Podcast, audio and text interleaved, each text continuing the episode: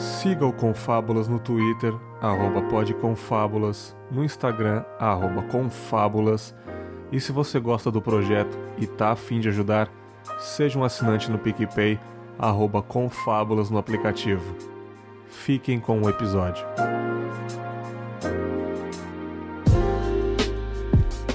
Muito bem, está começando mais um Reflexões aqui no Confábulas. Eu sou o Bergs e hoje, mais uma vez, a presença dos meus queridos irmãozinhos aqui. Cara, é, eu lembro que a gente combinava de gravar e a gente falava, é, pô, uma vez por ano vamos se encontrar, enfim. Aí, recentemente, a gente gravou sobre as nossas vivências sociais, classes sociais e chamei de novo. Porque eu acho que, cara, a hora que eu quiser chamar, a hora que puder chamar, eu vou chamar, cara. Não sei se o ano que vem a gente vai vai poder se encontrar novamente. Então, que frescura é essa, né? Então, mais uma vez está aqui para bater um papo maravilhoso. O Rivotril, mais uma vez esse trio maravilhoso que alguns ouvintes já manjaram dessa piada, eles falaram para mim. Primeiramente, diretamente lá do Fermata Podcast, um cara que é integrante já do Confábulos, está aqui né, lendo as leituras de e-mail e também em outros episódios. Leandro Pereira. E aí, Lele? Beleza, cara. Fui promovido então? Ô, oh, rapaz, você é integrante, irmão. Olha aí.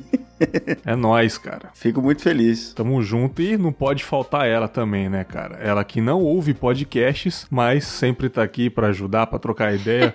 Conversa, enche o saco com ela todo dia praticamente. Cafeína do papo delas. E aí, Kaká? E aí, Berguito? Olá, ouvintes. Olá, amigos, inimigos. Eu tô no, na vibe aqui ainda do papo delas.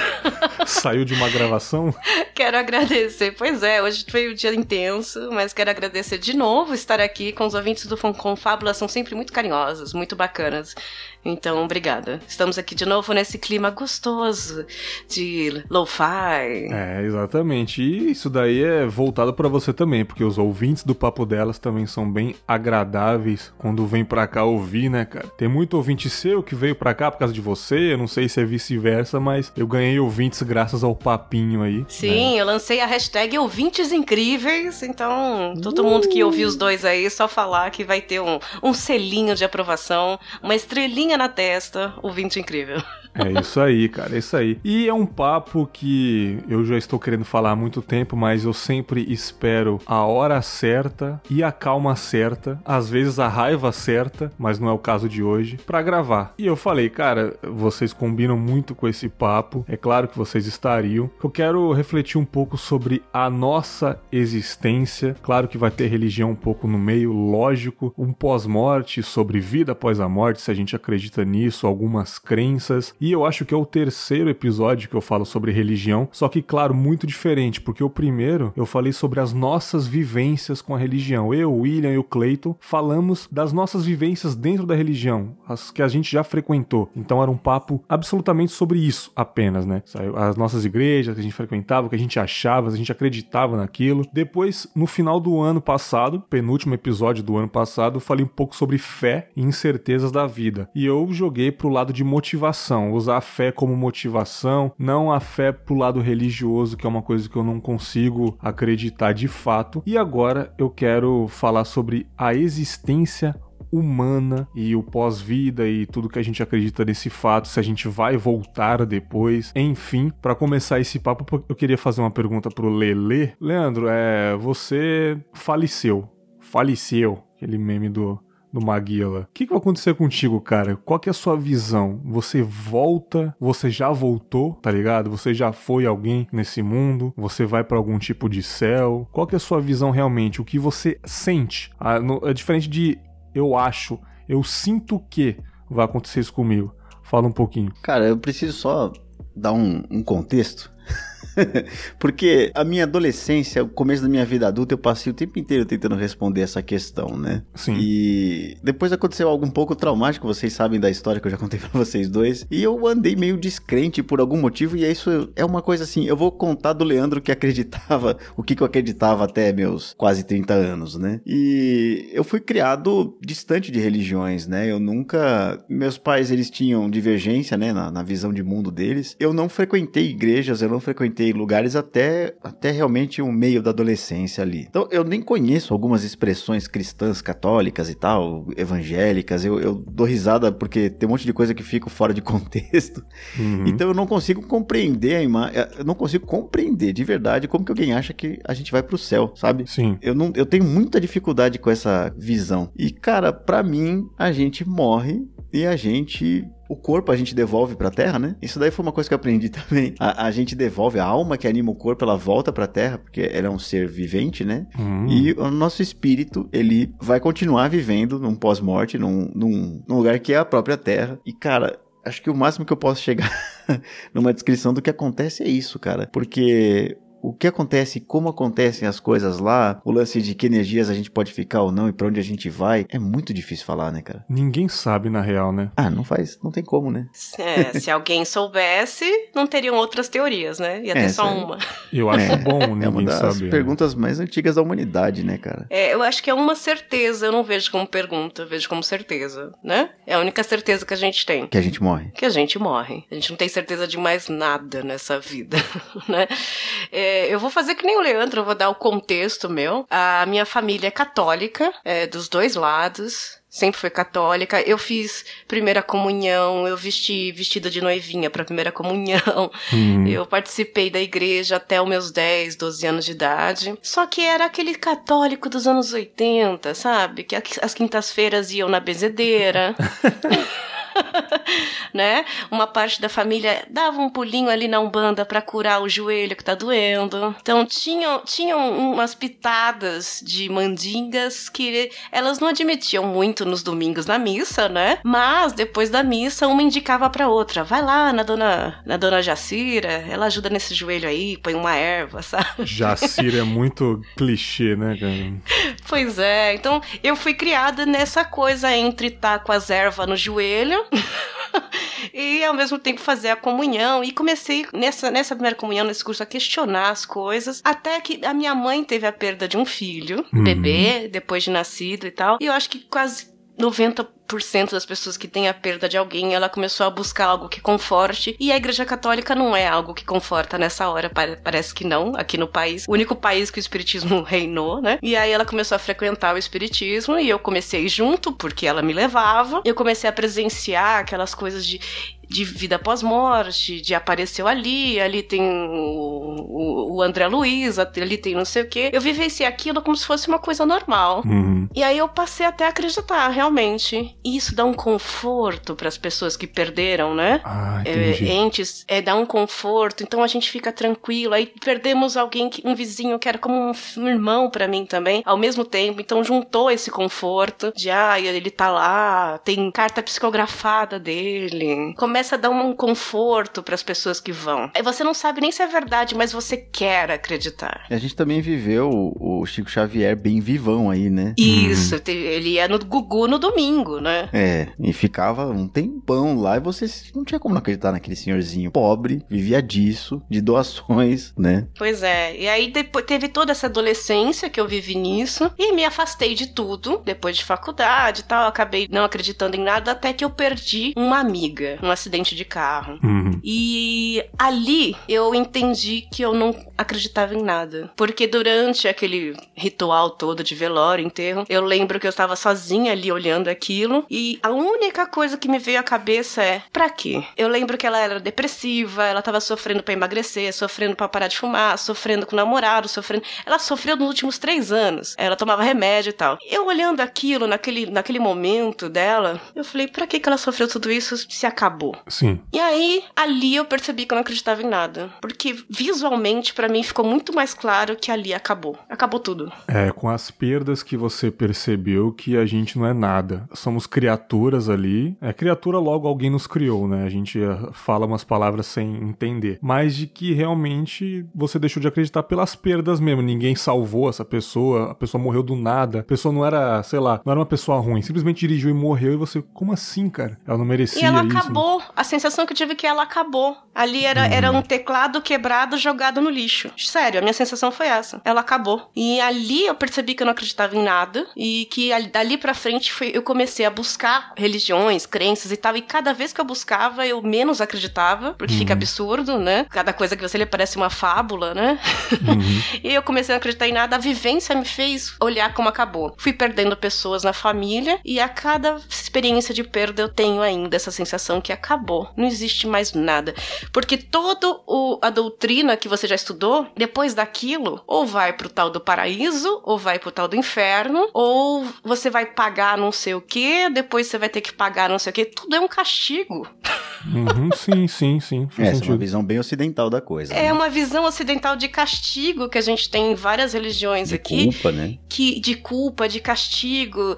É, tem a, uma das religiões que fala assim: ah, você vai ver toda a sua vida quando morrer e vai se arrepender dos seus pecados. É um castigo, credo. Eu não quero ver nem hoje minha vida inteira. Mas assim, se a religião. Eu vou deixar bem claro aqui, a gente já começou no assunto, eu quero deixar bem claro que a nossa intenção aqui não é desmerecer nem ofender nenhum tipo de religião. Não, tanto que. Pelo contrário, a gente é, buscou a vida inteira, sim, né? Sim, e eu fui batizado duas vezes. Quer dizer, eu tentei, garotada. Eu tentei, né? é, assim, a gente não quer que a gente tá certo aqui, sabe? É o que nós sentimos e o que nós sentimos vem de dentro, cara. Não tem como. É o que a gente sente, né? Sobre as coisas, a existência humana. Existe uma coisa diferente entre achar e sentir. Então eu sinto que eu, Bergs, eu já fui alguém antes. Eu sinto uhum. que eu uhum. já fui alguém. E eu acho, assim, diferente de pessoas ateu, que, tipo, ateu era negar a Deus, né? É, o significado, né? Teu de Deus e A é negação. É tipo, é, eu morri acabou. Como assim acabou, cara? Sabe? Eu sinto que essa consciência que eu tô olhando pra frente aqui foi de outra pessoa. Então eu sinto que se eu morrer aqui, vai acontecer de que eu vou ter essa consciência em outro lugar. Claro que eu não vou saber que eu fui um merda de um podcaster, né, cara? Mas. Eu sinto que eu já fui. Pessoa que pesadelo, você vê sua vida inteira, Nossa, assim, tem um capítulo inteiro de você gravando com LX na cabeça. Não, fala, fala isso não, pelo amor, pelo amor de Deus, né, falando aqui. Mas eu sinto que a nossa vida é infinita nesse caso. Infinita? Desculpa, infinita quer dizer que não acaba nunca, não tem o, o última, última fase. Não tem, eu acho que a gente já foi várias coisas para trás, sabe? E pra frente, cara. E pra frente vai continuar. Eu vou morrer aqui e, tipo, vai nascer uma criança, eu posso estar naquela consciência daquela criança, sabe? E, hum. tipo, sem lembrar quem eu fui. Como eu tô falando com vocês, eu já fui outra pessoa também. Isso que eu quero dizer, sabe? Mas aí é um elevador que só sobe. Não tem religião que fale isso, que seja um loop infinito, então, isso né? Que eu tô todas falando. têm um. Eu... Todas têm um chefão. É, eu tenho essa final. teoria, tipo, eu tenho que ninguém me controla, ninguém me criou de fato, sabe? E esse negócio de céu e inferno é outra teoria minha que, em questão de religião, mesmo, do cristianismo, eu tenho a teoria de que realmente, no fundo, lá no fundinho, ninguém de fato acredita. Sabe? Sério. Eu tenho isso, cara. Ninguém de fato acredita mesmo. É o caso da Drica. A Drica se apegou a um negócio que trouxe conforto. Eu acho que é isso. As pessoas querem conforto. Mas realmente acreditar nisso eu acho que no fundo ninguém acredita mesmo, sabe? É porque no conforto é muito mais fácil viver. É lógico. É muito mais fácil você ter uma cartilha, você seguir aquele manual, não pensar em outra coisa. Você já tem um script, um roteiro para viver. Leandro está rindo plenamente, eu quero saber por que desses laughs aí, mano. Não, cara, porque esse é o tipo de frase que a gente vai ser julgado por falar, cara. Mas é o que eu sinto, cara. Eu não quero ofender. Eu não quero ofender de fato, cara. Se os ouvintes me, é, ficarem chateados, cara, eu não quero ofender é o que eu sinto mesmo. Eu acho que as pessoas, no fundo, não acreditam em um cara lá em cima nos guiando, cara. Eu, eu é que assim, cara, quando a gente pega as histórias da Bíblia, assim, tipo, eu tenho muita dificuldade de entender e de acreditar. Já falei isso várias vezes. E aí, quando alguém faz qualquer coisa como você fez agora, tipo, eu não consigo entender como alguém acredita nisso. Eu tenho isso com quase tudo do cristianismo, cara. Eu não consigo acreditar que Sansão, cara, existiu. Não, e nem só cristianismo. Em, em outras tipo, religiões, em budismo, sabe? É assim, eu, eu gosto muito das filosofias das religiões. O budismo. Sim, mas é isso que eu ia falar. Eu é. vejo todas essas fábulas. Muito boas. Como metáforas. Exatamente, eu trato como né? Metáforas, não que reis Então era muito mais fácil você contar uma história, mil e uma noites, para um povo do que você dizer uma filosofia doutrinária, Uhum. entendeu?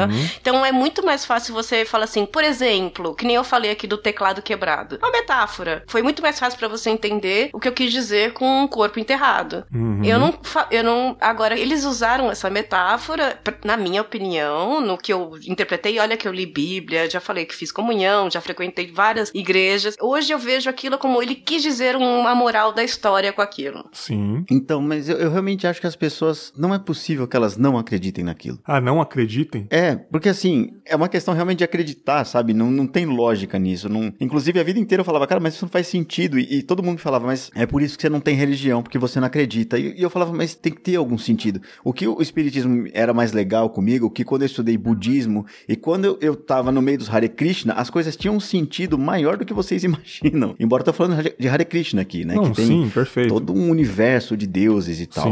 E assim, eu, eu, eu sempre entendi que as, vendo as outras pessoas falavam, ok, o cara realmente acredita que Krishna existe e que quando a gente morre, se você ama Krishna, você vai direto pra Vaikunta, que é o planeta onde ele mora, é um planeta onde ele mora. E lá você vai viver. Então, aí, cara, aí já fica foda, mano, pra mim, cara. Na moral, Fica cara. meio Star Wars, né? Mas é a mesma coisa do que ir pro céu. É a mesma. Cara, eu tenho um guia do outro mundo. É um livro do Ornella Volta, cara. Ele tem aqui o que você tem que fazer depois que você morrer, segundo os mesopotâmios, os masdeus, os egípcios, o povo hebraico. Cara, tem uns 30 povos aqui, sem brincadeira. Então, se eu morrer agora, eu quero levar esse guia comigo porque eu não sei como que tá do outro lado, né?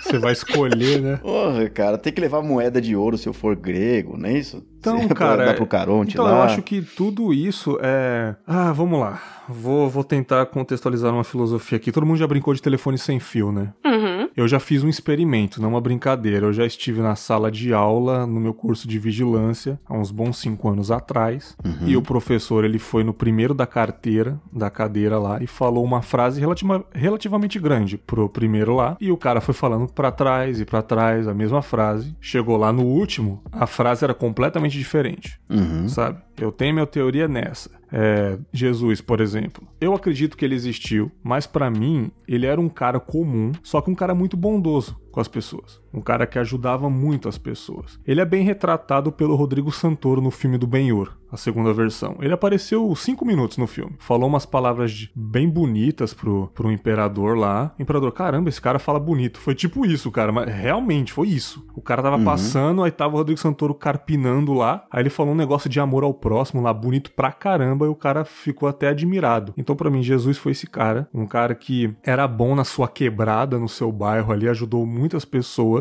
Só que com os boatos, fala isso, fala que era aquilo, é, surgiu um boato de que realmente ele era um cara santo, ele era um cara filho de Deus mesmo. E isso aumentou inveja nele.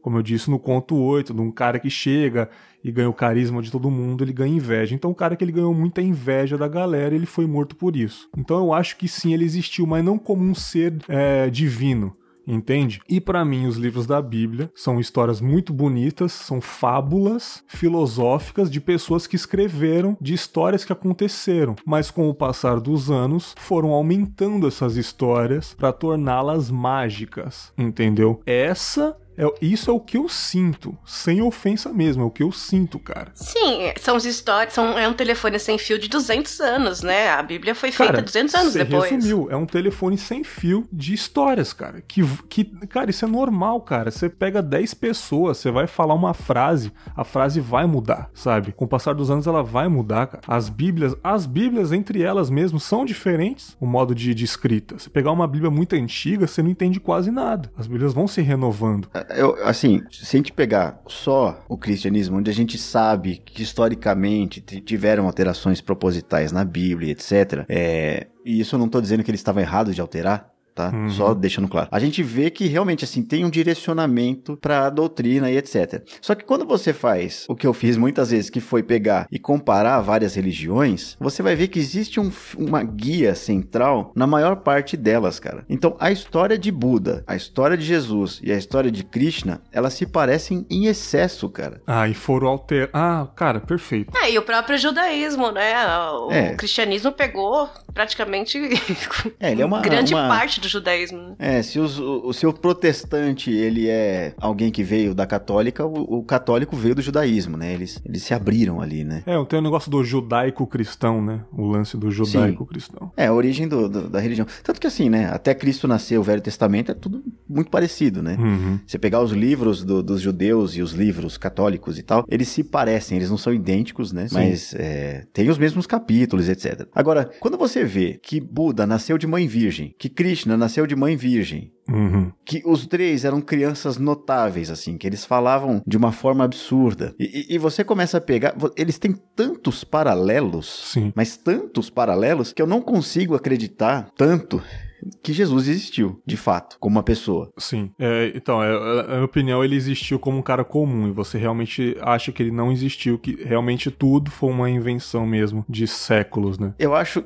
no caso específico de Jesus, que é, é na minha visão, é a maior possibilidade é que ele não tenha existido mesmo. Uhum. Porque a gente tem registros históricos de um monte de gente, um monte, mesmo as que estão na Bíblia, elas existiram de fato, né? É, existe um, uma linhagem de avatares, né, que é como o, o Espiritismo chama, né? Então temos Moisés, Abraão, e, tem, e dentro da história vem Jesus para meio que finalizar, né, essa, essa história de avatares. Agora, Moisés, por exemplo, o, na época do Antigo Egito, toda aquela história é tão baseada em fatos reais, né, uhum. que realmente eu acredito, eu consigo acreditar que tudo aquilo existiu. E, e é uma história muito mais louca, né? Sim, existiu. Eu também acho que, sei lá, um cara pode ter salvado um povo. Eu acho muito interessante. Isso daí dá para acreditar num cara que salvou um povo, mas aquele lance mágico de abrir o mar já é uma coisa, telefone sem fio. Isso que eu quero entender. Essas histórias podem ter existido, mas esse aumento que leva pra uma coisa celestial que já, uhum. sabe? Porque, tipo assim, na minha cabeça não faz sentido essas coisas não terem hoje em dia. Por que só lá? Só naquela época tinha coisas celestiais e hoje não? Ah, é porque Deus fez, né? A resposta é sempre essa. Agora, isso daí é engraçado porque algumas coisas eu sempre aprendi. Do Moisés abrir o mar, sempre me falaram é, a maré baixou, eles passaram, a maré levantou. Faz o mais milagre sentido. da multiplicação dos pães e peixes, uma católica me deu a explicação. Hum. E eu achei muito legal. Ela falou, Deus catou aquele... Deus não. Jesus catou lá o que ele tinha, ele apresentou para as pessoas, e ele falou, gente, é isso aqui que eu tenho, nós vamos dividir entre todo mundo. Aí o pessoal tava muqueado ali, carregando um peixinho, carregando um pãozinho e tal. Eles começaram a tirar de dentro da roupa, falando, não, tem aqui, tem aqui. Isso seria, por si só, um milagre.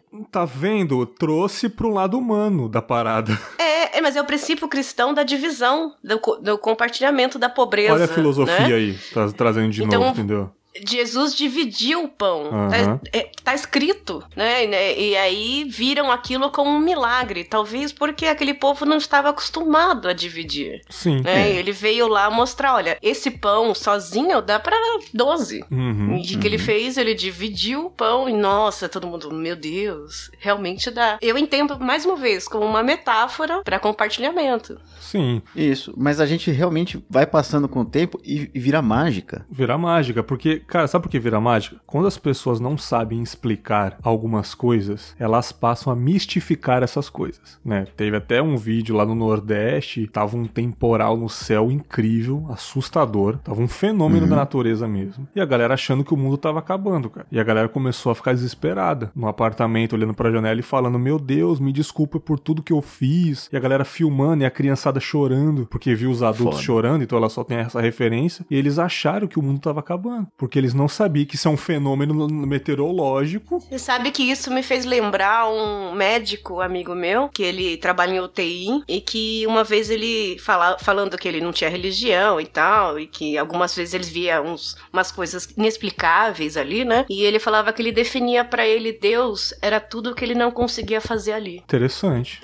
Interessante. Que, que é uma coisa que ele não sabe explicar. Ele tentou tudo que estava ali na mão dele, de medicina, de tudo. E o que não dependeu dele, ele chama de Deus. Boa, porque, tipo, mamãe já dizia que entre o céu e a terra tem coisas que a gente não consegue explicar. Do mesmo fato que eu estava na casa da minha sogra, há muitos anos atrás, e o meu co-cunhado, que é espírita, se transformou na minha frente. E isso eu não sei explicar. Mesmo, não era ele. Ele tinha mudado de voz, uma voz completamente aguda, bem fina, tipo voz de malandro, assim, sabe? Aquela voz de coringa, me falando assim, de malandro. Hum. E não era ele mesmo, ele não tava encenando. E meio que isso é, pode até refutar tudo que eu falei até agora. Como que eu vou explicar isso, sabe? Isso é uma coisa que eu presenciei. É diferente, Sim. entende? É, eu já estive no lugar do seu primo. Olha aí, cara. Do seu primo, não, do seu cocunhado. Minha mãe já virou isso. Minha mãe já me pegou pelo pescoço, me levantou e não era ela, cara. Não era Aham. ela, sabe? Porque. Eu, eu- eu não sei se é, eu acredito, mas isso eu não sei explicar. Mas por que eu fiquei em dúvida? Porque eu vi, entende? Eu vi essa transformação. Sim. É, Só acredito vendo. Quem falava isso? Tomé. Você sabe que eu vou entrar em totalmente. Você falou contradição, e aí vou- vamos entrar aqui nas nossas contradições, porque todos temos, né? Vamos, vamos que vamos. Aqui é um episódio de erros, erros e contradições. E depois de tudo isso que eu falei, que eu vejo lá a pessoa como um teclado quebrado no lixo, eu mantenho aqui, eu moro sozinha e tal, num, num altarzinho. Eu não sei explicar, mas eu acredito numa coisa que as pessoas riem. Eu acredito naquele papo furado de energias. Eu acredito que alguma coisa converge. Hum, Eu acredito em positividade e negatividade. Se alguém pensa muito mal e muito ruim pra você, talvez isso acompegue de alguma forma no seu comportamento. Olha que loucura. Eu não sei por que que eu acredito nisso. De você entrar num lugar que eu já senti várias vezes num lugar, você se sentir mal perto de alguém ou num lugar uhum. e você não sabe explicar por quê. E ao mesmo tempo se sentir super bem num lugar ou com uma pessoa e também não explicar por quê. Então eu acredito, eu tenho um incenso, eu acendo uma velinha, eu tenho um salmo meia-meia. Sim. Eu tenho as minhas coisas que não tem religião com nome nenhum, mas que eu acredito naquilo. Que eu, se eu agradecer cinco minutos por dia ali no cantinho com aquilo tudo, vai me convergir e vai me fazer bem. Aham. Não sei explicar por quê.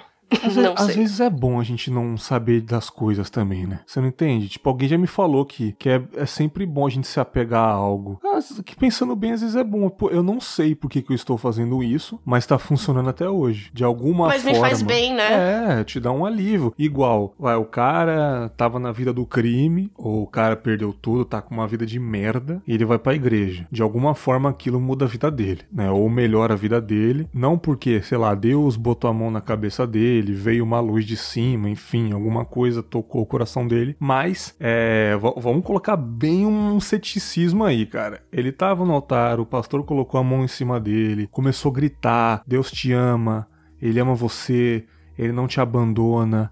E aquele tecladinho no altar tocando aquela música. dan, dan, dan, E a plateia falando: É Príncipe isso. da paz!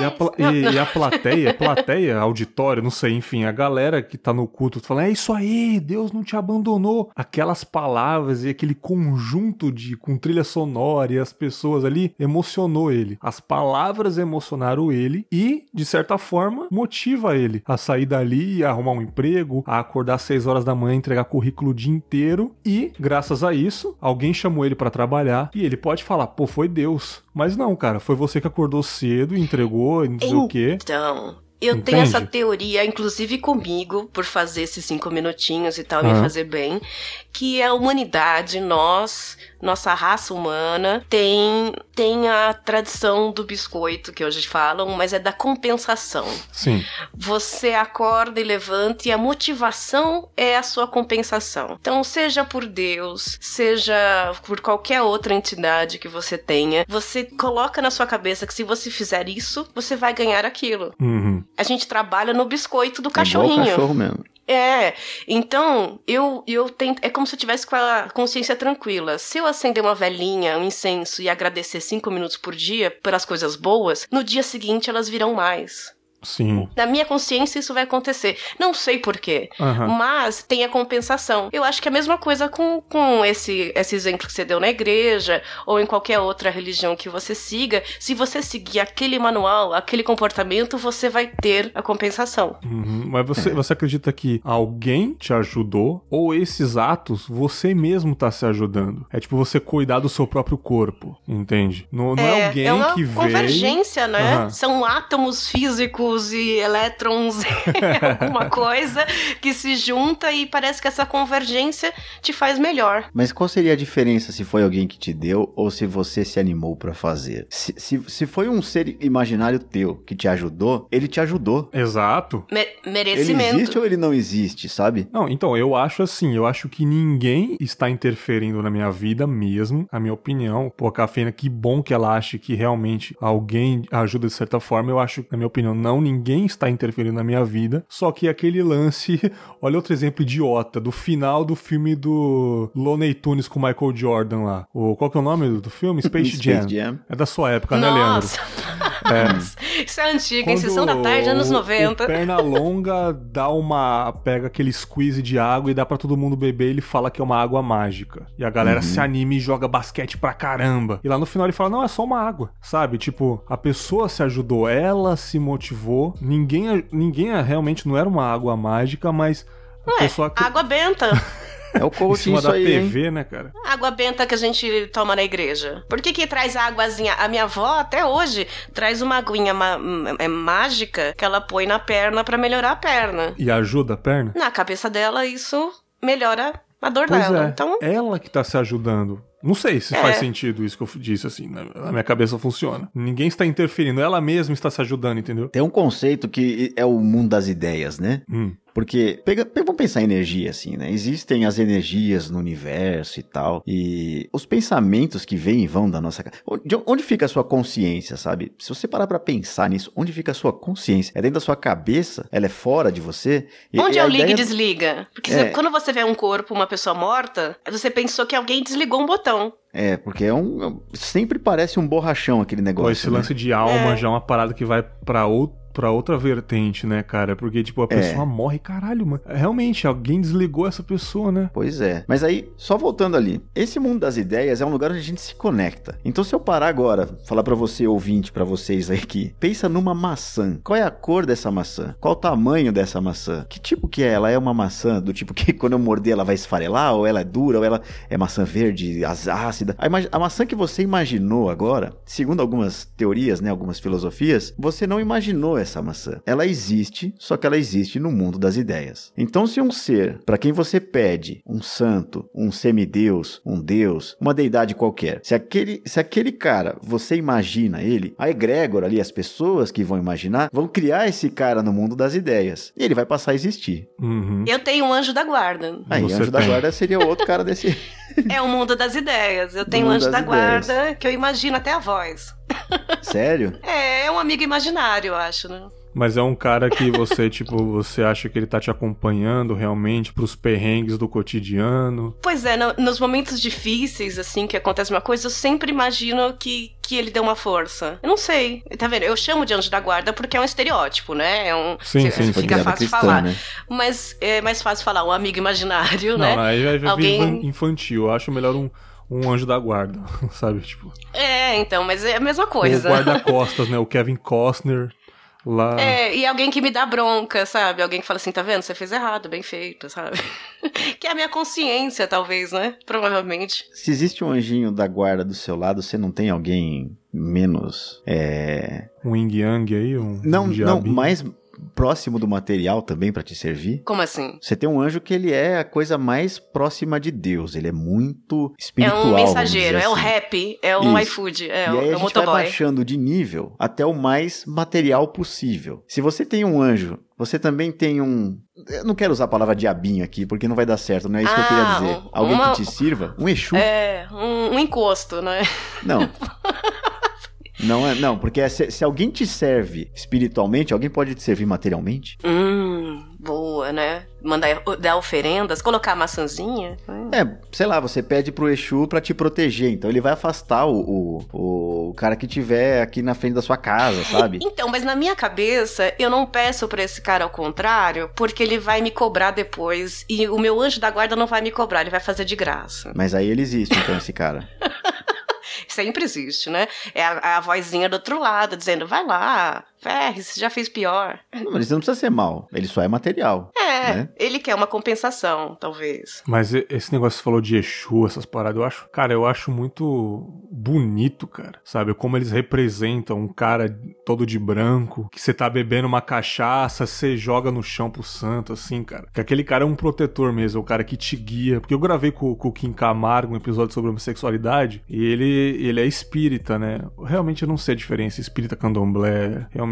E ele é dessa religião, acho que a Anitta também é dessa religião, que às vezes o cara desliga o celular pra ficar, tipo, dias ou semanas fechado lá no, no lugar dele no centro espírita, fazendo alguns serviços, ou limpando o ambiente, ou recebendo conselhos, ele se fecha do mundo, sabe? E o cara tá ali aconselhando ele sobre os caminhos que ele tem que seguir. Isso eu acho da hora, cara. Porque é uma pessoa realmente te aconselhando ali, cara, sabe? Não é uma coisa que ele, ah, ele, ele tá sentindo alguma coisa divina. Não, é alguém ali que tá, tipo, aconselhando ele, cara. Essa religião carnal que eu acho incrível, cara. Sabe? Uma coisa que eu tô vendo, tô sentindo, tô cumprimentando a pessoa, tô abraçando a pessoa, a pessoa tá ali dançando, cantando comigo, enfim, sabe? Isso eu acho muito foda, cara, sabe? Isso é muito forte, assim, né? Depois que você passa por isso. É forte, não tem como você não se emocionar, cara. Você tá ali, sabe? É. Eu acho todo ritual lindíssimo. Não, eu Você acho sabe que eu fui num. isso, cara. Ah, pra mim Eu fui depende, num viu? Eu não gosto casamento- daquele senta e levanta de casamento. Ah, esse não, É, não. meu joelho vivo, dói, mano. morto, vivo. É, Nossa, eu É, acho um não, saco. mas eu acho, eu fui, no- eu já fui numa gregoriana que eu achei lindíssimo.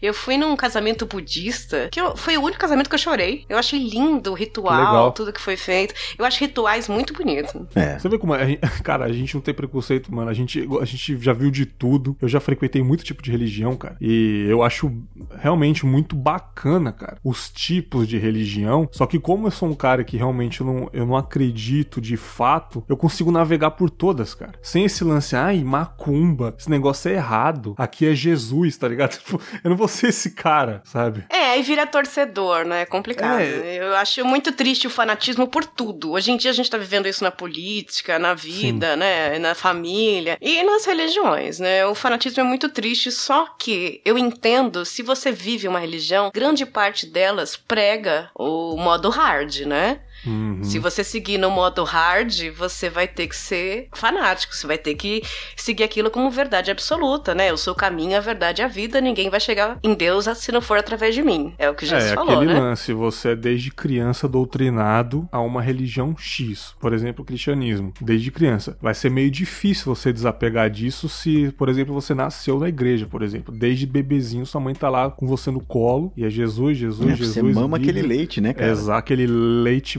bento, sabe? É. É, se não virar o que virou moda com o tempo de falar, ah, eu sou católico não praticante, né? Muita Exatamente. gente ainda fala isso. Aí, se alguém é de outra religião, você já olha torto. Fala, não, mano, aqui é Jesus, tá ligado? É a religião certa. É igual o Thiago Ventura falou num papo sobre ateísmo, que ele é ateu pra caramba. Assim, eu acho muito legal os papos filosóficos que ele teve com a amiga dele lá. E ele, e ele falou, cara, é o mesmo exemplo. Ele falou assim: ah, o livro mais vendido do mundo é a Bíblia Sagrada. O segundo mais vendido, Harry Potter. Se você pegar essa criança e falar que Deus é um menino com uma cicatriz na testa, que tem uma varinha, e fala isso, faz aquilo, não sei o que. Se você falar de Harry Potter até essa criança crescer, ela vai achar que Deus é Harry Potter, mano, tá ligado? É, tudo é doutrina, Tudo né? é doutrina. É, eu, eu sempre tive esse pensamento assim. Porque as pessoas falam assim: não, Jesus existiu, tá na Bíblia. Aí você fala, beleza, então Sherlock Holmes existiu e o Homem-Aranha também. Sim, cara, sim, a pessoa fechou Porque o diálogo. eles não estão só na Bíblia. Cara, tem muito mais coisas falando de Sherlock Holmes do que a gente imagina. Exatamente, cara. Ele existiu, né? Ah, não, mas aí você está comparando algo que, que é fictício e algo que é sagrado. É, Os eu livros não tô sagrados. ele- os dois são fictícios pra mim. Não, pra Essa é a minha você. afirmação. Né? Essa é a minha assim, afirmação. Pra, pra grande maioria do mundo, existem livros sagrados. Eles consideram aquilo como sagrado. E tudo que é sagrado, a gente tem que né, respeitar, pelo menos. Eles, se você leva aquilo como sagrado, aquilo é uma verdade absoluta. Mas você imagina num cenário onde o mundo acabou e a gente a gente se perdeu. Isso eu, eu tô tentando lembrar quem foi que escreveu isso. E de repente a gente encontra um livro desse. A gente vai fazer daquilo A uma Bíblia ou Harry? Potter? Peraí. O Harry Potter, pode ser o Harry Potter ou o É, Homem-Aranha. tipo, pegou fogo e só sobrou aquele livro. Oh, esse livro Ah, não foi tá. corrompido, não Sim. foi sabe? Tem um, um conto, eu, tô tent- acho que foi da Simov, cara, que eles encontram um tradutor, um tipo agendinha, nem sei se alguém ainda conhece isso. Lembra da agenda eletrônica? Nossa, sim. Tinha um Parecia uma tradutor que tinha um calculadora. tecladinho, você escrevia a palavra e ele colocava em outro idioma. Uhum. E aquilo virou uma religião naquele livro. Sim. Assim como a cientologia, Né? né? Que é uma coisa tecnológica, que um cara de Tá aí, ficção é um científica, um cara era da. É. é, é ficção científica, ele escrevia coisas sobre ficção, ele inventou essa religião. E realmente tem pessoas que seguem aquilo. Assim como a Terra plana, Sim, É, os maradonianos. sim, os maradonianos. Eu acho maravilhoso os maradonianos. O, o pessoal tem uma religião no, no, no- no Planalto Central ali no, em Brasília, que os caras se vestem de Raul Seixas, já viu? Nossa, cara. As meninas com, com é, coroa de flores, os caras de Raul Seixas, eles pegam as letras e eles interpretam daquilo como uma forma religiosa. É que Paulo, Paulo Coelho já tem isso, né? O quê? Místico, Isso é total. magia eles- do caos, né, cara? É, a magia. Você pode acreditar no que você quiser. Aquele lance que eu até fico zoando a cafeína de vez em quando, o lance do, dos signos, da lua, Aham, minguante sim. e tal. É uma parada que você acredita ou você estuda. Tem diferença. Primeiro que a astrologia é uma coisa milenar, Uhum. né? E é, eles chamam de ciência e todo mundo zoa e tal, mas eu acho que tudo que é elaborado como foi, com baseado em um monte de coisa, a gente pode chamar de ciência. O que é ciência é experimento, né? Experimento, experimentação, é uma experimentação. Eu já disse até, vou repetir aqui, eu não acredito em nada e eu estudo tudo. Eu adoro saber pelo menos cinco minutos de tudo. e eu costumo estudar muito o que eu não entendo. Muito bom isso. Astrologia é uma coisa que não é horóscopo, não é jornal, não é seu signo. É uma coisa que é uma conjunção de coisas. É muito grande. Um mapa, ele pode dar 50 páginas no seu Word. Ele tem muita coisa. Então eu acho bonito o estudo. É matemático, é uma coisa que dá trabalho, é uma coisa muito filosófica. É muito além do que você é de leão e você se acha. Uhum. É um negócio que, convergindo 15 casas, em 15 signos, em, em 12 planetas, e não sei o que, babá, babá, aquela conversão vai te dar uma filosofia de vida, Sim. né? Em como você pode agir ou não, o que pode acontecer ou não. É interessantíssimo como ciência religiosa, e, e- e- e os astrólogos vão ficar bravos que eu vou falar ciência religiosa, mas é. apesar de falar ciência, você já tá achando um monte de gente brava. aí.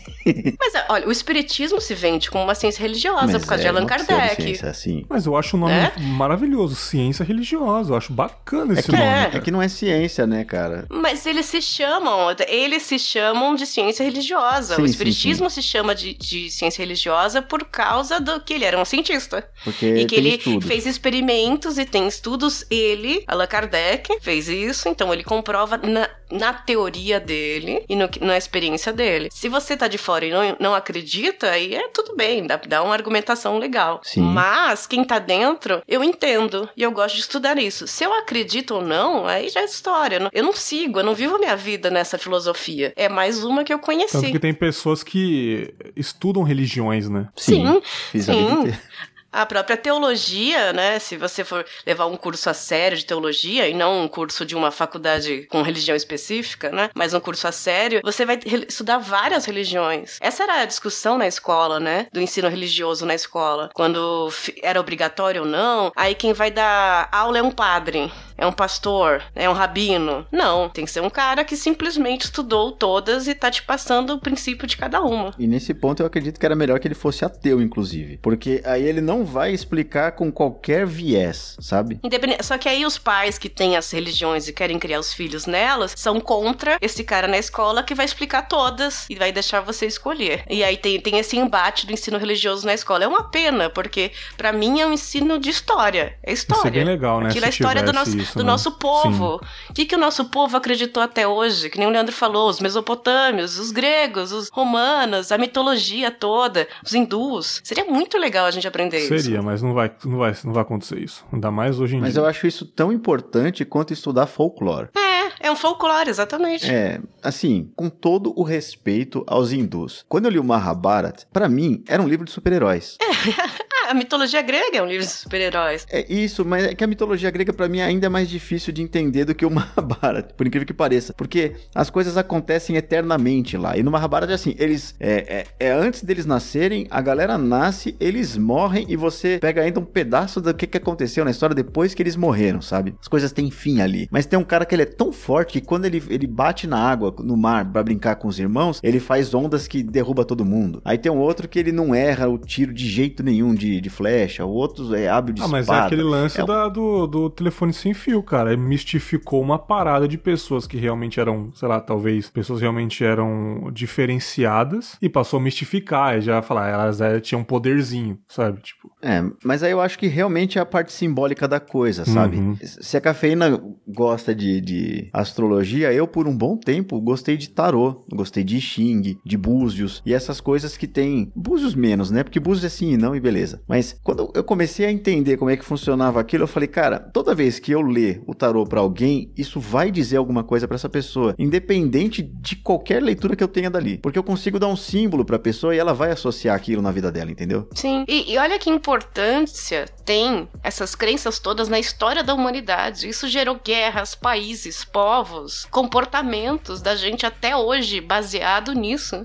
É, tem, tem ouvinte que eu já conversei com um ouvinte durante algum, alguns minutos por direct. Ele era um cara bem. Ele é um cara bem descrente de tudo mesmo. E na visão uhum. dele, a religião atrapalha muito entendeu? E, e, atrapalha. Sim. Dependendo do que, que a gente tá falando, atrapalha. Não, mesmo. mas para ele a, a, religião só atrapalha, entendeu? Uhum. Assim, na minha visão, ela não só atrapalha. Ela atrapalha? Sim. Às vezes fecha a mente das pessoas para, sei lá, conviver com outras, né? É igual que eu disse, tipo, a pessoa é doutrinada só naquele lance, ela não consegue conviver com outras pessoas. Mas só atrapalhar, eu acho que não. Eu acho que ela ajuda também de alguma forma, não sei o que vocês acham sobre isso. Tipo assim, questão da, da cafeína ajuda ela, pô, tá vendo? Tipo... Sim, eu, eu, eu acho que é que a, a gente tem que separar a fé da religião, né? Você ter fé, você se agarrar em alguma coisa e tal. No seu mundo, você é uma coisa. A religião, como um fanatismo, como motivos de guerra, de segregação, é outra história, né? Isso eu entendo a parte do atrapalhar, né? Você se une uma comunidade pequena e segrega um povo, né? Sim. Então, eu entendo essa parte, mas a, a parte de você recuperar pessoas, ajudar pessoas, tem toda um, uma, uma ação humanitária dentro de cada religião, né? No mundo inteiro. Então, é claro que tem os dois lados, como tudo na vida, né? Aí depende da visão do que é religião e do que não é. A minha visão do que é uma religião são as pessoas assim. Quando o cara fala que é católico não praticante, desculpe os católicos não praticantes que eu vou falar agora, eu acho hipocrisia. Porque você não, não, não tem aquela fé, você não, não, não, Se você pegar todas as coisas que o padre te pede dentro da igreja, você deveria ir todo, toda semana lá, você deveria se confessar, você deveria fazer tudo que tá ali para se dizer católico. Mas não, é só ser batizado e beleza. Não é o medo de admitir que você não acredita, mas você não quer ficar de fora? Talvez uma. Sabe? Sim, é tipo isso. Aí também você não quer ser julgado, é... sabe? É muito mais fácil falar que você é católico que ninguém vai te falar é nada. É muito mais fácil falar, não, realmente, não, não acredito em nada, eu não sou religioso, porque assim, eu não gosto de. Depende em que parte do mundo você é, tá, eu não né? gosto de falar. É, Os católicos. Eu não consigo falar que eu sou ateu. Eu falo que eu não sou religioso. Eu acho melhor. É, tem o um agnóstico, né? Por um bom tempo, a, a modinha, a modinha foi agnóstico. Eu não sou religioso, é bem mais fácil. Ah, não tenho religião, não, não vou pra igreja. Eu falo isso, entendeu? Então, mas aí ir pra igreja é ter religião ou não? É. Então é isso que eu tô querendo dizer assim. Sim. Se você acredita em alguma coisa, tem, todo mundo tem um sistema de crenças interno. Todo mundo, independente se o cara é ateu ou não. Uhum. Todo mundo tem um uhum. sistema de crenças, porque é uma coisa humana, é, é, é, da nossa natureza, né? A gente, a gente vê seres inanimados numa sombra, a gente vê na nuvem. É, é natural Sim. pra gente pensar que existe um, um outro mundo, né? Agora, religião é, para mim, na minha visão, é um grupo de pessoas que pensam daquela forma e, e, algumas têm que a verdade está fora da gente, as esotéricas, então tá na Bíblia, tá na Torá, está no Talmud, a verdade está fora da gente, a gente não tem capacidade disso e algumas são para dentro. E assim, você estando naquela comunidade, você tem que seguir as regras daquela comunidade. Para mim, se isso é religião, isso faz muito mal para a sociedade em si, porque você tenta normatizar os comportamentos quando a gente precisa ter liberdades individuais porque a gente é diferente, a gente nasce diferente, Perfeito. a gente tem é, que seja, cara, se for, se eu tenho uma missão como um espírita diria, se eu tenho um karma a cumprir, se eu tenho qualquer coisa, se Deus me criou, é a sua missão, né? Não é dos dos outros, né? Exatamente. Se um Deus me criou, cara, ele tinha um objetivo com isso, podia ser se divertir também. Sim. porque ele estava entediado. Ou ele fazia o Adão porque ele precisava de um zelador. Sim. É brincadeira, desculpa. Mas e, e, aí, nessa hora, eu acho que a religião é muito nociva, cara. Uhum. Desse, dessa forma, então. Eu acho que toda vez que a gente pega e fala que o Brasil é cristão e ele precisa fazer tal coisa, tá errado, sabe? E, e isso a gente faz, faz tempo demais já, sabe? Organizações grandes que querem ditar as regras quando isso tá errado. Isso se chama sistema jurídico. Também. Isso daí a café manja. o direito é a minha religião, né? Mas é uma coisa que o princípio do direito tem, que as religiões não têm, que é tratar os iguais como iguais e os desiguais como os desiguais, né? Eu não, eu não perguntei pro Leandro, depois do trauma religioso que ele sofreu, eu acho que foi é, até esse lance que fez a gente começar a trocar ideia, né, cara? Uns anos atrás, foi. por causa dessa história, por causa de um podcast. Não vou falar de novo, não, foda-se aí, não quero tocar nesse assunto de novo, ouço nos episódios lá do começo. Mas depois disso, você não seguiu mais nada, cara? Não. Foi ali, porque, assim, com a cafeína foi o lance do acidente, que ela presenciou uma tragédia realmente ali, que ela meio que falou, rapaz, uhum. não faz sentido, enfim. Você você foi por causa desse trauma? Assim, ó, criança, eu não entendia os religiosos. Adolescente, eu senti muita vontade de entender, né? Então, chegou lá pros 16 anos, eu comecei a frequentar um grupo. A uhum. gente pode resumir aqui. Sim, sim, claro. E com 27 eu saí desse grupo e me fez muito mal a, a, a saída disso, porque eu foquei a minha vida naquilo, né? E eu comecei a discordar de, de, de direção que as coisas estavam tomando e eu vi muita, muita coisa acontecer. Como eu falei, eu estive no lugar do do seu, né, do seu cunhado. Sim. Ah, você também fazia o que ele fazia, né? Foi poucas vezes, mas eu fiz. Eu Sim. falei coisas que eu, eu, eu não, assim, você não, não se lembra, sei, sabe? Eu não me lembro, mas eu não, eu não, eu sentia que era, eu precisava falar só e acabou, sabe? É... Que louco isso, cara. Muito curioso sobre é, isso. É esquisito falar assim, vamos dizer, eu, vamos dizer assim, eu recebi espíritos, né? Eu falei coisas que faziam sentido para aquilo e que eu não sabia daquela história. Eu vi pessoas fazendo isso. Ele fez download. É, oh, nunca vou esquecer um amigo meu cantando um, um, uma música. Eu esqueci de que tribo que é, porque anos depois eu fui descobrir, ele não sabia daquilo. Caralho, doido. Meu avô, sabe? Mas meu avô Foda. também forçava a barra, cara, porque no, no, enterro da minha bisavó ele falou que ia receber ela. Puta, é, não, é, caralho. Aí. É meio cedo, né? Sempre tem, meio né? Cedo. Puta, Ela ali no, no, no, caixão, no crematório, e minha avó, gênio! Não, não, não. Sacanagem. E assim, eu vi coisas se materializarem, eu vi Porra. muita coisa. Sim. Eu vi muita coisa. Muita mesmo. Sem drogas. Não, eu nunca usei drogas, né? Ah, nem um é, ayahuasca, claro. nem um ayahuascazinho. Né? Não, não. Não, de verdade. Totalmente assim. Talvez eu tivesse só com sono. ah, mas não, não mas... acontece isso. Só você ficar uma semana sem dormir. Aí você vai ver umas Não, paranoia. eu tô com sono desde 97, eu já falei, né? Sim. Mas, brincadeira. É, assim, eu vi muita coisa. E depois, quando eu, eu comecei a discordar e eu saí do grupo, por algum motivo eu passei a me tornar descrente de tudo que eu vi. Olha que doido isso, cara. E você é um cara que viu, mano. Como que você consegue não crer mais nisso, né, cara? Quando eu lia tarô e eu via as pessoas saírem bem dali, eu falava, cara, isso aqui é um negócio legal. E agora meu tarô tá parado ali faz quase 10 anos, fazendo nada para ninguém. Uhum. E, e porque eu não sei mais, eh, sabe? Eu não, não sei. Você acha que as religiões e coisas mais mágicas existem, porém são escondidas. Elas não são a céu aberto para todo mundo. É tipo, vai, maçonaria tem alguma coisa ali, mas só se você entrar mesmo de cabeça que você vai ver. Essas coisas celestiais são sigilosas mesmo, assim, cara. Não, eu diria que assim, né? Dentro de qualquer ordem de magia, você tem os iniciados e você tem. É tipo oficial de, de da, da, do militar, né, cara? Uhum. Você precisa chegar num grau para você ser oficial ali dentro. Sim. Pra você conseguir participar dessas coisas. Se você frequenta só o centro espírita, você não vai pra mesa lá para fazer uma. para receber uma carta ou coisa do tipo. Você precisa estudar para chegar lá. Uhum. Né? Esse Sim. estudo eu entendo que é por causa do vis...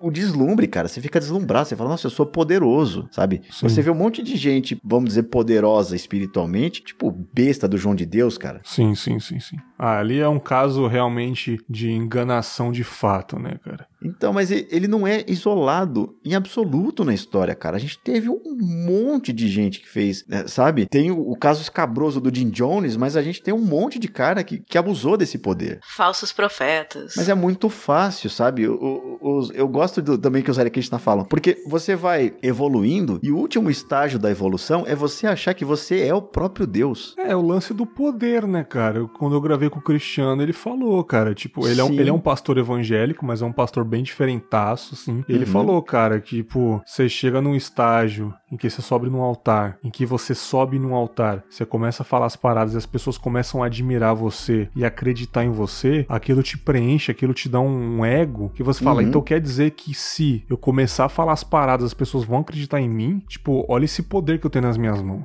Aí lança esses charlatões, né? É, você vira o interlocutor, o meu anjo da guarda que eu brinco aqui, você vira ele na terra, o interlocutor de Deus. Exatamente. Você fala com Deus, você é mais especial do que aquelas pessoas que nunca ouviram Deus. Então, tipo, né? tudo que você falar, as pessoas vão fazer, né? E de fato você se torna poderoso, cara. Sim. Né? Quando, quando eu falei que eu tinha um canal de YouTube e que eu larguei ele, quando eu vi que um cara, ele realmente ouviu o que eu tinha para falar, cara, foi que eu não soube lidar com isso. A responsabilidade. Eu falei, olha o poder que eu né? tenho, cara. Eu podia ter ferrado a vida desse cara também. Ai, somos deuses podcasters. Não, mas a gente é sim. Toda vez que a gente fala e as pessoas ouvem o que a gente fala, é, elas cara. às vezes podem levar isso a sério. Sabe, você falou que tinha é, requeijão com Nescau, foram fazer. É uma a minha ideia receita de requeijão com Nescau vira da net. Fica a dica aí, ouvintes. Poderosa, hein? É, não Cara, é vocês... ideia ruim? Pois é, Nescau? Quem tá uma loucura. Agora você falou da gente virar Deus e o Bags falou de ayahuasca. Depois dessa coisa descrente total, eu fui atrás de um monte de coisa. Uma delas foi o Santo Daime, né? Foi uhum. a ayahuasca. E aí, provou? Ali, eu tive um, um insight de que Deus é o meu cérebro. Ah, adoro. Ah, é tipo o Henrique Cristo? Tava rezando e descobri que falava comigo mesmo. Era como se tomando aquilo e estando em volta daquela, daquele momento, fogueira, áudio, bebida e tal, eu fosse capaz de me transportar e fazer o que eu quisesse. Então eu consegui voltar pro ventre da minha mãe, eu vi a placenta dela, Nossa, eu senti, mano. eu sentia o calor dela grávida, eu ouvi ela falando no telefone que tava grávida. Mano, eu quero isso. E, e aí, isso foi uma experiência muito louca, porque eu ouvi a conversa dela com o chefe falando que estava grávida de mim, que estava com medo e ia ter que sair do trabalho. Eu ouvi uma conversa inteira ali embaixo da coberta com o Santo Daime, e eu fiquei assustada com aquilo porque eu estava dentro da barriga dela boiando. e eu e eu perguntei no dia seguinte para minha mãe se houve esse diálogo e ela falou que sim, exatamente daquele jeito. Ah, meu uhum. amigo.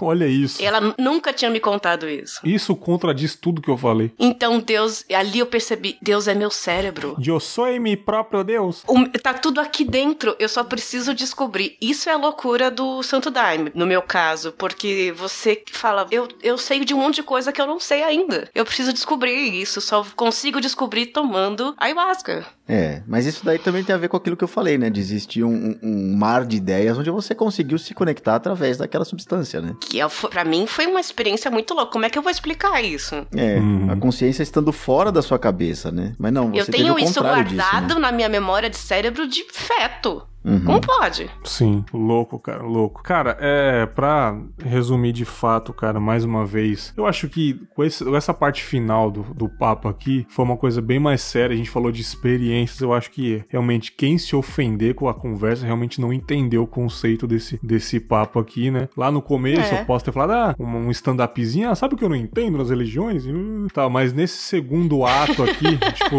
meia hora. Sabe o que eu acho engraçado? Ah, sabe o que eu acho engraçado nos, nos, nos smartphones em Jesus, mas assim, dos 30 minutos adiante foi, cara, realmente foi uma coisa que a gente eh, naufragou nas experiências e o que a gente acha, o que a gente não, não consegue explicar. E para resumir, eu acho que realmente muita coisa foi inventada de boatos, mas para trazer um conforto. Ajuda a cafeína, ajuda, ajuda muitas pessoas que eu conheço. Continuo achando que no fundo as pessoas não que acreditam, mas elas se agarram para ter força para continuar, que é muito foda você sobreviver sobreviver a um mundo caótico sem se apegar a nada. Eu tenho muita, eu tenho muita experiência sobre isso, porque eu não consigo me apegar a nada, eu não consigo pegar uma cruz de madeira, apertar e pedir algo ou rezar para alguém. Eu simplesmente fico, sei lá, cara, eu fico suspirando aqui até passar. Então eu realmente entendo quem se apega. Leandro teve as experiências dele, hoje não acredita. Eu acho muito fascinante esse lance. Ele presenciou muitas coisas e hoje ele não acredita no que ele presenciou. Isso eu acho incrível, cara. Isso eu acho foda pra caramba. Eu não consigo entender, porque se eu presenciasse, talvez minha cabeça seria diferente hoje. Ainda vou me resolver.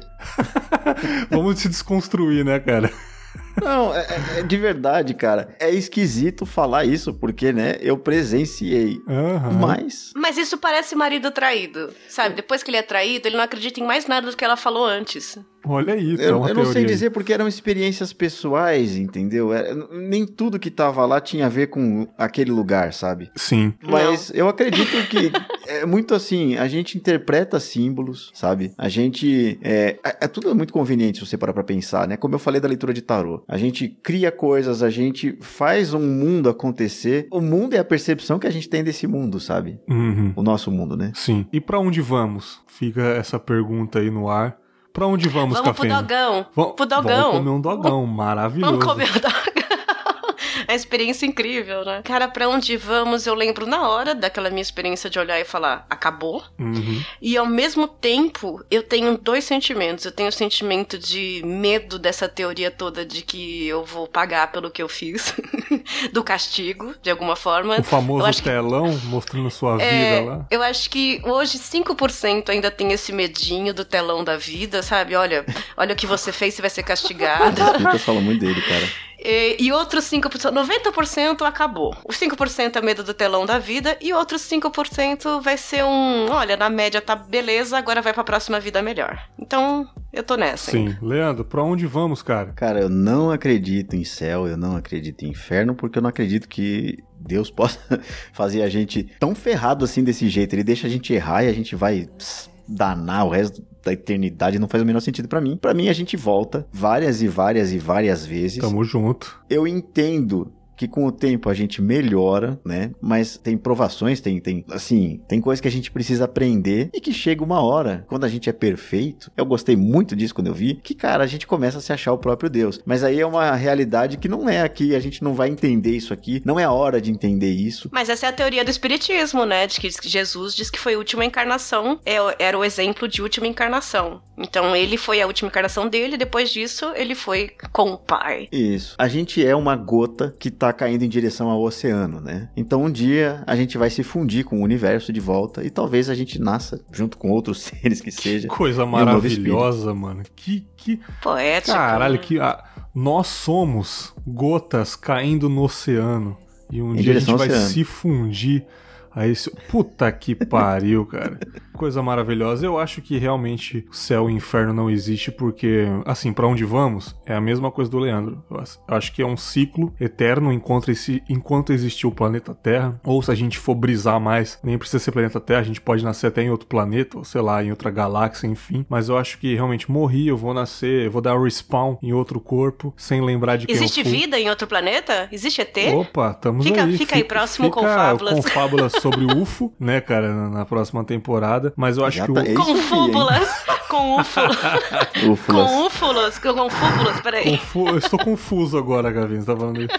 Mas assim, o céu e o inferno realmente eu acho que não existe porque é muito relativo. Até o, o inferno é relativo, porque você vai pro inferno porque tem coisas que antigamente você fazia e você ia pro inferno. Hoje em dia não é mais. É crime você fazer. Então, entendeu? As coisas, antigamente era pecado fazer isso. Hoje em dia não é pecado. Então, tipo, tem um inferno que separa uma época da outra. Então, eu acho que realmente é um conceito também inventado, que como punição, o lance das punições da religião, assim como eu acho que não existe um diabo, um ser que castiga a gente, um ser maléfico, eu acho que existe a maldade. Não existe o ser maldoso, existe a maldade das pessoas, não aquele ser maldoso. Enfim, eu sou muito mais pé no chão nessas coisas assim. Realmente, não sei se eu estou certo. Me contradiz o lance de eu ver as pessoas se transformando na minha frente, principalmente do candomblé, espírita. Isso é uma coisa que eu fico com dúvidas mas eu uhum. não sou totalmente descrente das coisas, porque se eu fosse, eu não teria medo de assistir um filme de terror. Eu adoro, mas eu fico com medo, sabe? Tipo, Entendi. Nem faz sentido. É, não faz sentido. Tipo, eu, eu assisto filme de terror, eu gosto, mas assim, a gente leva susto. E eu levanto no escuro depois de assistir um filme de terror, eu não sou o 100% machão ali, sabe? Ué, você não acredita, por que, que você tem medo? Então tem coisas que eu não sei explicar realmente e eu espero que continue assim. Até agora, quem foi não voltou para contar como que é lá né? Então vai ficar. Ou será que não? Né, cara?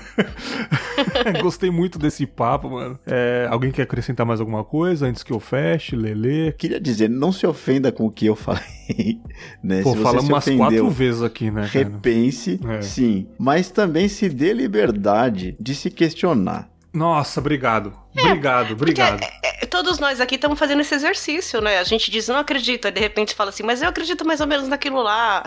Exato, é isso, é questionamento, exato, né? Exato, cara. Se dê, se, se, permita questionar. Você está perdido. É bom, cara. Você ter várias vias, se questionar sobre o mundo, cara. Não se fecha. Isso que eu acho muito interessante. Mesmo que você seja religioso, não se fecha. Peraí, cara, eu tenho essa religião. Mas existe vários países com outras religiões. Não é possível que eu tô certo e eles estão errado. Eles também estão pensando isso de mim. Não é possível que eles estão certo, eu estou errado, ou eu estou é, errado, entendeu? E sabe essas paradas assim, cara? Sim, e dentro da própria religião, cara. Se você vive aquela religião, você começa a estudar, você vai ter dúvidas. É legal procurar elas e, e procurar sanar essas dúvidas, né? Maravilhoso. É, ou fica que nem minha avó, né? Minha avó fala assim: ah, eu nunca li a Bíblia toda porque vai que eu não concordo com alguma coisa. Caraca, mano! Que maravilhoso, okay. cara. É o contrário do que eu acabei de falar. Ela é católica, a vida inteira vai na missa e tudo, e ela achou melhor não, entender muito, porque vai que ela não concorda. Vamos parar no capítulo 3 aqui, depois fazer os negócios aí. Não, não, melhor continuar aqui na minha zona é, de conforto. Deixa assim. Zona de conforto tá religiosa. Adorei esse conceito aí. Adorei esse papo. Eu acho assim, cara. Eu acho que esse foi um dos melhores papos da gente aqui até agora. Todos foram bem legais, né, cara? Mas esse daqui uhum. realmente eu gostaria muito de falar. Eu não falei sobre existência humana, para onde vamos, ou a gente acha que vai até agora, né, cara? Então, como eu disse, esperei a calma certa e a hora certa para falar. Muito obrigado de novo a presença de vocês, meus amores. Sabe que eu gosto muito de vocês. Não. Leandrão, quero fazer uma pergunta para você, cara. Os ouvintes hum. do Confábulas estão indo ouvir o seu podcast, cara? Acho que os meus estão vindo para cá e não estão indo pra lá de volta também, cara. Diego Lambert, né, cara? Tão o Diego foi, é verdade, o Diego foi. o Diego, pelo, não é só que ele foi, ele tá fazendo é, maratona, cara. Porra, maravilhoso. Cara, mara, é, tá maratona tá de Fermat tem três anos pra é. maratonar essa porra. Pois é, porque não é só Fermata, tem o Trex, tem o Ergo, tem duzentos e tantos episódios pra ouvir lá. Ele né, ouve um Brota 3 na semana, né? É meio complicado. Mas fale do Fermata pra galera, do Ergo. Fica à vontade, jovem. Bom, a gente tem lá o portal Fermata Podcasts, né? Onde a gente tem vários podcasts de música. Então, tem um podcast onde a gente fala sobre música, a gente conversa sobre música. Tem um que a gente, é, aí é monólogo, né? Falando, fazendo uma análise de um disco. Tem um que eu conto história sobre a música, que é o Ergo. A gente tem entrevista com os artistas, a gente tem análise de shows. Enfim, tem um monte de podcast lá. E algum deles, cara, algum deles você vai gostar, tenho certeza. Não é possível, né, né cara? Não é possível. E, né, larga com esse preconceito de que ai não gosta de podcast de música, porque, pô, tem um monte de gente legal fazendo podcast de é, música. É, exatamente né? o que eu digo. O Fermato não é aquele podcast. Então, vamos agora com Chris Cornell, Nothing Compares to You. Vamos lá, e começa a tocar. Não, vocês falam sobre músicas não toca a música, é. sabe? Tipo, vocês comentam sobre temas de música, estilos de música, experiências musicais, perrengues, História, né? histórias. Né? É. Não é um podcast que fala uma coisa e toca a música, como existe alguns também que nada contra, mas nada a favor também. Opa, eu falei alguma coisa? Não. não. Falou do Xi agora, hein? tô zoando, tô zoando. Fica um grande abraço pra galera aí, tô brincando, tô brincando. E também agradecer aqui também minha irmãzoca, né? Café, que tá sempre aqui, fechamento, fechamento puro. Fala um pouquinho do papinho, ou fala muitinho do papinho também, fica à vontade. Ai, Berguito, olá, ouvintes do Confábulas. Agora vou falar aqui em voz diferente. sempre assim, né? a gente imposta. Eu tenho o Papo Delas Podcast e a gente tá com episódios de uma hora, de meia hora, de cinco minutos. Você pode escolher o que quiser, um formato. Tem principal, tem rapidinho sobre alguma coisa. Estreamos aí um podcast de esportes, então temos aí uns, uns minutinhos sobre esporte. O primeiro foi de futebol americano, quero fazer mais. Sou eu e a Patsy, que é a Anitta de Bangu. Uou! Ela é ótima, engraçadíssima. E a gente já tá um ano e meio. O podcast vem crescendo. Eu tô muito animada. E olha que eu odeio o podcast, já falei isso 15 vezes aqui. Eu só faço isso há 10 anos, né? E tô muito feliz aí de poder fazer isso e também hoje trabalhar com vinhetas, com edição de podcast. Né? Então é uma novidade para mim, depois de velha, poder recomeçar a vida com uma coisa que eu gosto, que foi a primeira vez que eu faço alguma coisa que eu gosto, né? E, então eu agradeço muito a oportunidade mais uma vez, os ouvintes do Confábulas que vão lá no Papo Delas Podcast e vice-versa. E essa oportunidade de estar com você, Berguito, nessa temporada mais uma vez. E e para onde vamos? Essa semana vamos pro Papo Delas ouvir, pro Fermata e no final do ano vamos comer um dogão. É isso aí, cara. Leve a vida mais breve, a curto prazo. Para onde vamos? Pra onde você vai amanhã, cara? Vai comer um dog, é isso. E não saiba quando você vai, sim aproveite o momento. Se você gostou desse episódio, já sabe, chega no direct, chega no e-mail, vamos trocar uma ideia com respeito, como sempre. Adoro os meus ouvintes. Não tem rage, né, cara? Só de vez em quando, mas isso é normal, dá pra levar. E nos vemos aí na próxima semana com mais um episódio de histórias, nós, o podcast, reflexões, contos ou o que vier na minha cabeça. Um grande abraço e tchau. Fique agora com Raul Seixas, maluco beleza. Ah, mas esse podcast já foi melhor, né? É o Capone. Vou ficar. ficar.